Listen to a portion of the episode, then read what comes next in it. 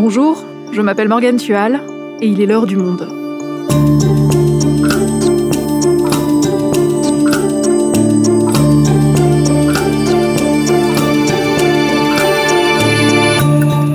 Aujourd'hui, c'est le début du Festival international de la bande dessinée à Angoulême. Une édition très attendue. Il avait été annulé en 2021 et repoussé cette année de plusieurs semaines. Un festival d'autant plus attendu que ces deux dernières années, les ventes de bandes dessinées ont explosé. Alors d'où vient cet enthousiasme? Quels sont les titres qui cartonnent? Et surtout, pourquoi les auteurs de BD n'en profitent pas? Nicole Vulzer et Frédéric Potet sont journalistes au Monde. Elle est spécialiste de l'édition, lui de la bande dessinée. Il nous explique ces mutations de la BD. Pourquoi les auteurs ne profitent pas du boom de la BD Un épisode produit par Garance Munoz. Réalisation Amandine Robillard.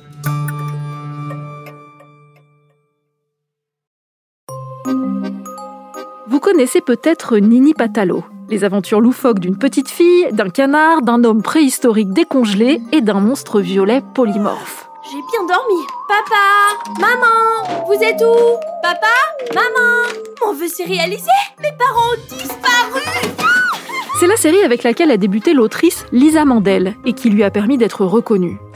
Depuis, elle enchaîne les projets, notamment une série sur les hôpitaux psychiatriques très remarquée, HP. Et pourtant, ce succès ne lui assure pas des revenus réguliers et l'astreint même à une certaine précarité. Il y a une surproduction aujourd'hui, il y a dix fois plus de livres qui sont produits. Ça fait que mécaniquement, on gagne dix fois moins, quoi, tout simplement. Étant donné que nos droits d'auteur, eux, n'ont pas bougé depuis les années 80, voilà, on est tous beaucoup plus pauvres euh, aujourd'hui qu'il y a 30 ans. Moi, maintenant, je me rends compte, là, ça fait 20 ans que je fais de la BD. Bah, aujourd'hui, pour le même projet, je gagnerais peut-être deux fois moins que ce que je gagnais il y a 20 ans quand j'ai commencé. Nicole, on commence avec toi. Ça fait des années que tu t'intéresses au monde de l'édition. Tu as donc pu observer ce boom de la bande dessinée. Il est de quelle ampleur? Il est énorme. Ça fait quand même plusieurs années que ça marche vraiment bien. Un livre sur quatre aujourd'hui vendu, c'est une bande dessinée. Et ça représente 890 millions d'euros de chiffre d'affaires. C'est énorme là aussi. La hausse a été colossale, plus 50% par rapport à l'année précédente. Et à quoi c'est dû cette énorme augmentation des ventes ces deux dernières années? En fait, le Covid a été euh, prépondérant. C'est vraiment important vu que tous les autres euh, loisirs étaient inaccessibles. On pouvait plus aller au cinéma, faut quand même s'en souvenir. On pouvait plus aller au théâtre, on pouvait plus aller à des concerts. Donc la lecture est devenue quelque chose d'essentiel. Donc euh, finalement, ça a soutenu complètement les ventes en bande dessinée, notamment. Cette explosion des ventes, il faut le dire, elle a été largement soutenue grâce au manga. Le plus gros succès, ça a été euh, One Piece, 300 000 exemplaires vendus en 2021. C'est une série qui a atteint 25 millions d'exemplaires. C'est absolument colossal. Oui, One Piece, c'est le manga le plus vendu au monde. On lui a d'ailleurs consacré un épisode de l'heure du monde en novembre. C'est ce manga qui met en scène Luffy, un jeune homme qui rêve de devenir pirate et dont l'adaptation en série animée cartonne elle aussi.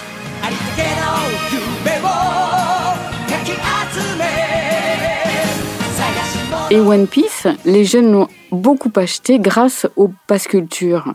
Pass Culture, je vous rappelle, c'est une enveloppe de 300 euros qui est destinée aux moins de 18 ans, bientôt moins de 15 ans, et qui a été lancée par Emmanuel Macron et ça a profité essentiellement aux BD et aux mangas. Ça a renforcé considérablement la croissance du secteur de la bande dessinée depuis ces deux dernières années. Et mis à part One Piece, quels sont les autres BD qui se vendent le plus? Il y a toujours des grands titres qui ont fait d'excellents scores, en fait. Astérix, c'est euh, l'exemple type. Tous les deux ans précisément, il y a un tirage énorme de 2 millions d'exemplaires vendus et c'est vraiment la BD qui fait le marché. Et donc en 2021, on a eu Astérix et le Griffon qui s'est vendu à 1,5 million d'exemplaires. C'est énorme. Ensuite viendront euh, Goldorak, les aventures de Black et Mortimer, et puis les aventures de Vincent Lacoste au cinéma, le dernier euh, ouvrage de Riyad Satouf, qui s'est écoulé, lui, à plus de 150 000 exemplaires en 2021. Et puis on, va citer aussi euh, Le Monde sans fin de Jean-Marc Jancovici, qui a très bien marché. Donc les ventes de bandes dessinées ne cessent d'augmenter au fil du temps avec deux années exceptionnelles en 2020 et 2021. Est-ce que ce succès de la BD, ça contribue à changer son image? En fait, la, révolution, c'est le, statut du manga. qui a beaucoup évolué. Pendant longtemps, c'était considéré comme un, genre très mineur, vraiment pour les enfants, et maintenant, ça commence à devenir autre chose. En fait, les lecteurs, les premiers lecteurs de manga ont aujourd'hui 40 ans. Et donc, c'est quelque chose qui est devenu absolument euh, nouveau. C'est-à-dire que les parents font lire les mangas à leurs enfants, ce qui n'existait pas auparavant. Et la bande dessinée n'est plus du tout réservée aux enfants. C'est ça qui change finalement. Donc, on peut dire que la BD a gagné un peu en respectabilité et n'est plus considérée comme quelque chose de très has-been comme ça a pu l'être. On peut prendre un, exemple assez parlant, c'est la question de la vente des planches originales. Longtemps, tout le monde a, toujours euh, mis des fortunes pour acheter euh, une planche originale de Tintin, mais la grande nouveauté, c'est que maintenant, ça atteint des sommes absolument astronomiques. La dernière planche du Lotus Bleu qui a été vendue chez Arcurial, qui est la maison de vente spécialisée dans la BD, a atteint 3,2 millions d'euros. C'est absolument dément. Donc, euh, réellement, ça devient un objet de spéculation c'est une chose totalement nouvelle. Et cette explosion des ventes de BD, elle profite évidemment aux grandes maisons d'édition. Mais qu'en est-il des auteurs? Les auteurs, ils ont raison de se plaindre.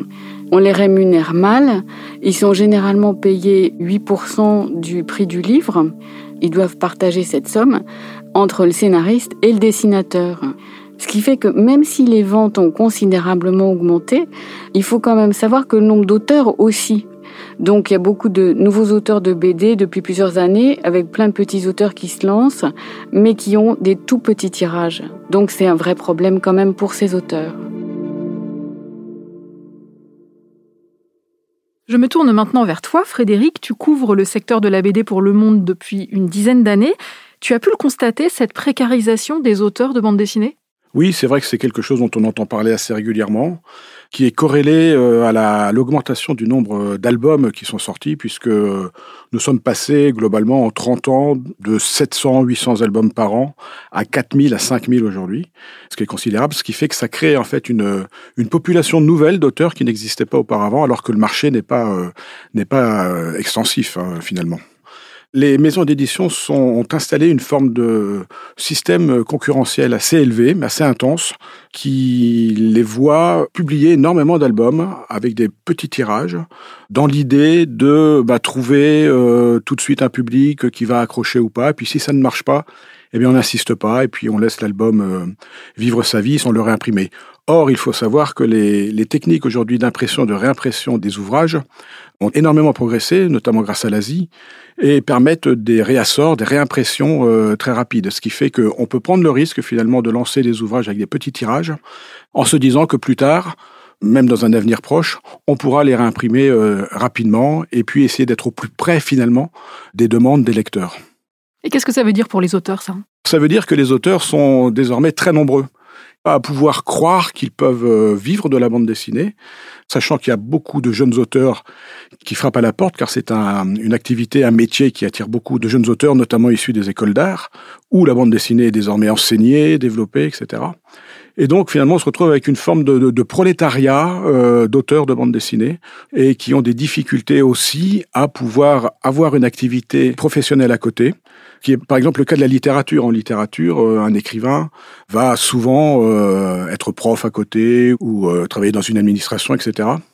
La bande dessinée, c'est un peu différent. Il est très difficile de faire quelque chose d'autre à côté. Pourquoi? Parce que c'est un artisanat assez complexe qui demande du temps, qui demande de la patience, qui est finalement très chronophage. Donc tout ça, tout ce contexte fait que les auteurs sont de plus en plus précaires et qu'ils le seront encore pour un moment sans doute. Et concrètement, combien peut espérer gagner un auteur de BD aujourd'hui? C'est très variable. Il faut savoir que les auteurs, en fait, ils sont payés aujourd'hui sous la forme de forfait dans la perspective des ventes qu'ils feront. Il faut savoir aussi que ce forfait remplace un système de paiement de la planche à l'unité. Et donc, de fait, le coût de production horaire n'est plus le même, évidemment. Il y a quelques années, les États généraux de la bande dessinée avaient fait une enquête auprès de 3000 auteurs en était ressorti un certain nombre de chiffres, notamment le fait que la moitié gagnait moins que le SMIC, par exemple, que à peu près 35% étaient sous le seuil de pauvreté. Une autre explication vient du fait aussi que les magazines spécialisés dans la publication de, de bandes dessinées ont quasiment disparu du secteur. Auparavant, euh, il y a une trentaine d'années à peu près, il y avait à la fois des magazines pour un jeune lectorat, comme le journal de Spirou, qui existe d'ailleurs toujours, le journal de Tintin, PIF, PIF Gadget, mais aussi un certain nombre de titres qui euh, étaient à destination d'un public adulte, comme Fluide Glacial, qui existe également toujours, mais aussi Métal Hurlant, L'écho des savanes, à suivre, Pilote, Circus, autant de titres qui ont disparu aujourd'hui. Et à cette époque-là, les auteurs, en fait, étaient en quelque sorte payés deux fois. C'est-à-dire que leurs planches étaient d'abord prépubliées dans ces magazines, moyennant une rémunération euh, à la page, donc, avant d'être éditées ensuite en album, synonyme de droit d'auteur. Et face à cette précarisation du métier, comment réagissent-ils? Est-ce qu'ils s'organisent? Ils commencent euh, depuis très peu de temps à s'organiser, effectivement, avec l'apparition d'associations d'auteurs, de syndicats, de formes de syndicats. Mais ce sont des structures qui ont vraiment beaucoup de mal à vivre parce qu'elles sont vraiment naissantes. Donc elles ont beaucoup de difficultés à pouvoir s'autofinancer.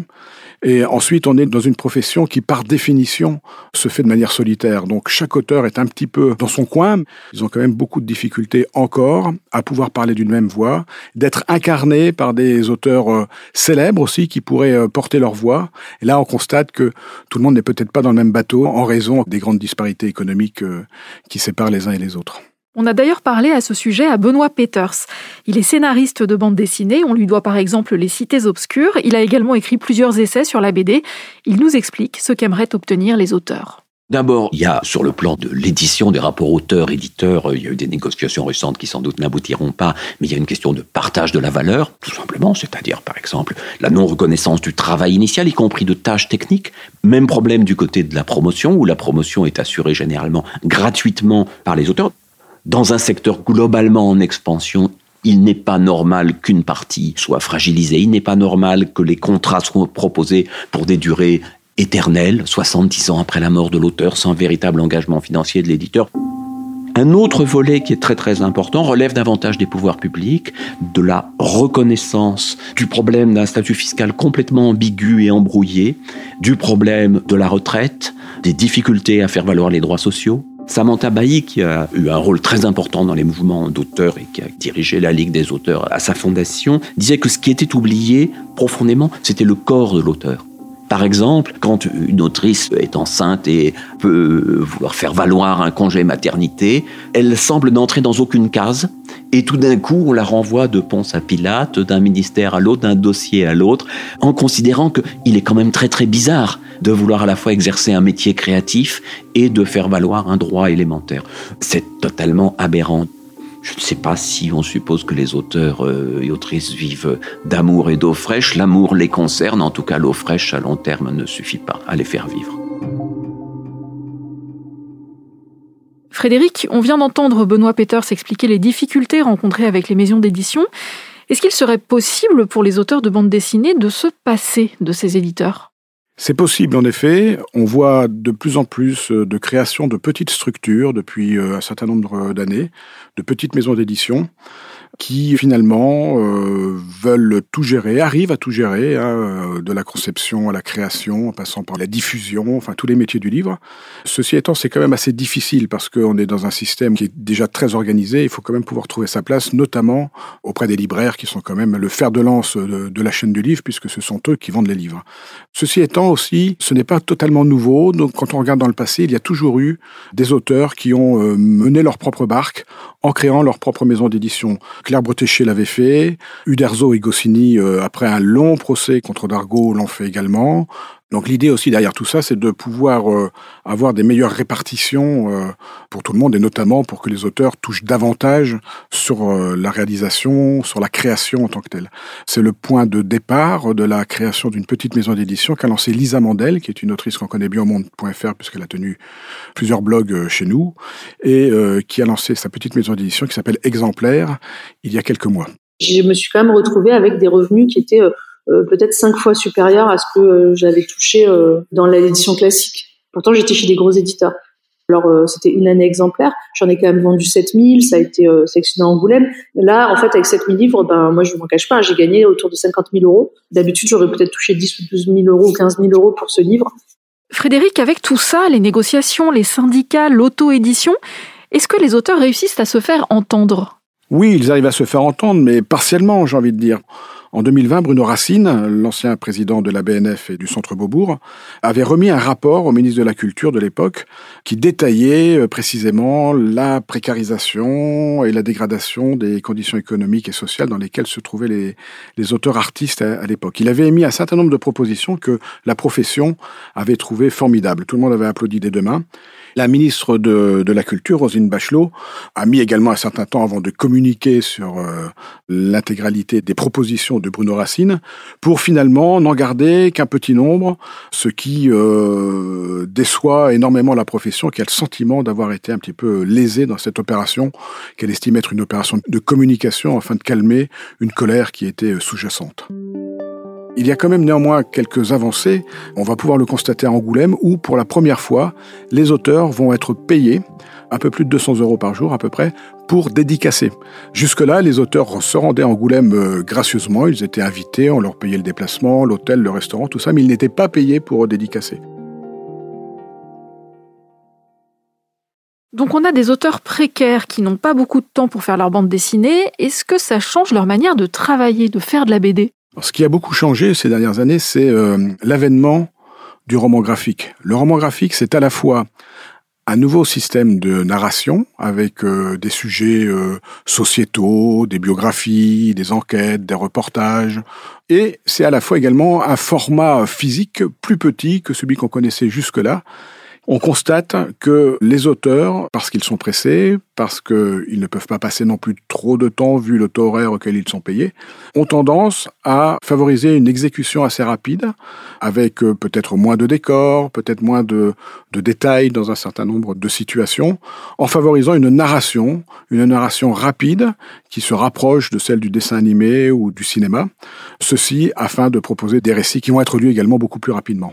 Est-ce que tout ça, ça veut dire que la bande dessinée française perd en qualité? Non, je ne crois pas, mais il faut faire le tri. Il faut faire le tri car il y a beaucoup, beaucoup, beaucoup de sorties, effectivement. Il y a aussi, il faut le reconnaître, une certaine partie de la production qui n'est pas de très bonne qualité. Le fait que le métier soit ouvert désormais à un nombre très important d'auteurs fait aussi qu'on se retrouve avec des auteurs qui, précisément, il y a 20 ans ou 30 ans, n'auraient probablement pas été édités et n'auraient pas espéré vivre de ce métier. Ceci renvoie donc à cette espèce de surproduction euh, que le milieu de l'édition a, encouragé et favorisé ces dernières années et qui euh, crée un certain trouble en tout cas auprès des acheteurs. Parlons donc d'albums de qualité. Le Festival d'Angoulême vient d'ouvrir ses portes. Est-ce que tu as un favori pour le Fauve d'Or qui récompense le meilleur album de l'année? Alors il reste huit albums encore en lice mais je dirais que j'ai beaucoup aimé euh, Écoute Jolie Marcia euh, d'un auteur brésilien qui s'appelle Marcelo Quintalina. Il s'agit d'une euh, tragicomédie qui se déroule dans le dans le Brésil euh, d'aujourd'hui, qui mélange la truculence et la gravité comme il sait si bien le faire, un petit peu à la à la manière de la comédie italienne. Son ouvrage raconte le destin de Marcia, c'est une infirmière dans un hôpital de Rio qui se trouve confrontée à un gang en même temps, cela raconte euh, la vie des favelas, la violence quotidienne, et c'est exécuté euh, dans un mélange de couleurs carnavalesques où les couleurs complémentaires créent une sorte de d'épanchement formidable, très soyeux, qui n'est pas sans rappeler d'ailleurs la, palette du peintre euh, anglais David Hockney. Sinon, j'ai beaucoup aimé Du bruit dans le ciel de David Prudhomme chez Futuropolis et Tunnel de l'autrice israélienne Ruth Modan chez Actes Sud de bande dessinée. Merci Frédéric et bon festival. Merci Morgane.